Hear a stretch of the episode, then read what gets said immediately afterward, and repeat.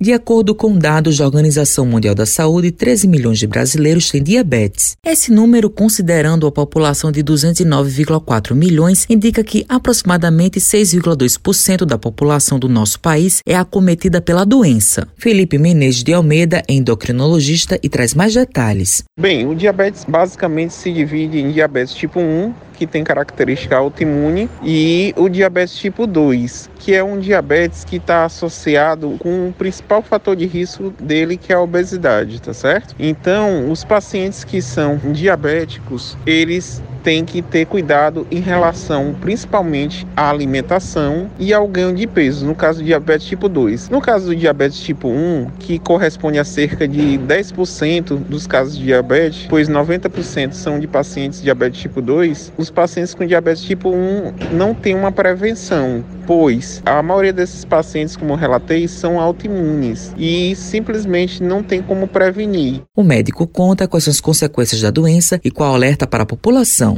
Principais consequências a longo prazo do diabetes, tanto do tipo 1 como do tipo 2, são lesões microvasculares e lesões macrovasculares. As lesões microvasculares, como o nome já diz, de pequenos vasos, são a retinopatia diabética, que pode levar o paciente a ter uma cegueira, a nefropatia diabética, que é uma lesão renal, e nisso o paciente ele pode vir a ter um quadro de insuficiência renal crônica que salientando que o diabetes é a principal causa de insuficiência renal crônica no mundo. Então, assim, eu acho fundamental nesse tempo nós termos hábitos saudáveis, evitar o ganho de peso. Germano Barbosa Firmino é psicanalista e tem 65 anos e tem diabetes. Ele relata como descobriu a doença. Bem, eu descobri que tenho diabetes da maneira como a maioria da população brasileira descobre, por acaso. Foi num teste, esse teste de glicemia capilar, que é furando o dedo, para saber como é que está a taxa de glicose no sangue. A minha deu bastante elevada. E a partir daí eu procurei a unidade de saúde, procurei o serviço de endocrinologia e desde então eu me trato para a diabetes. É importante que a gente tenha essa percepção da necessidade de tratar uma doença que não não tem cura, mas tem tratamento. Tratamento medicamentoso, tratamento por meio de condutas comportamentais a partir da alimentação adequada, do exercício físico. Matheus Silomar para a Rádio Tabajaro, emissora da EPC, Empresa Paraibana de Comunicação.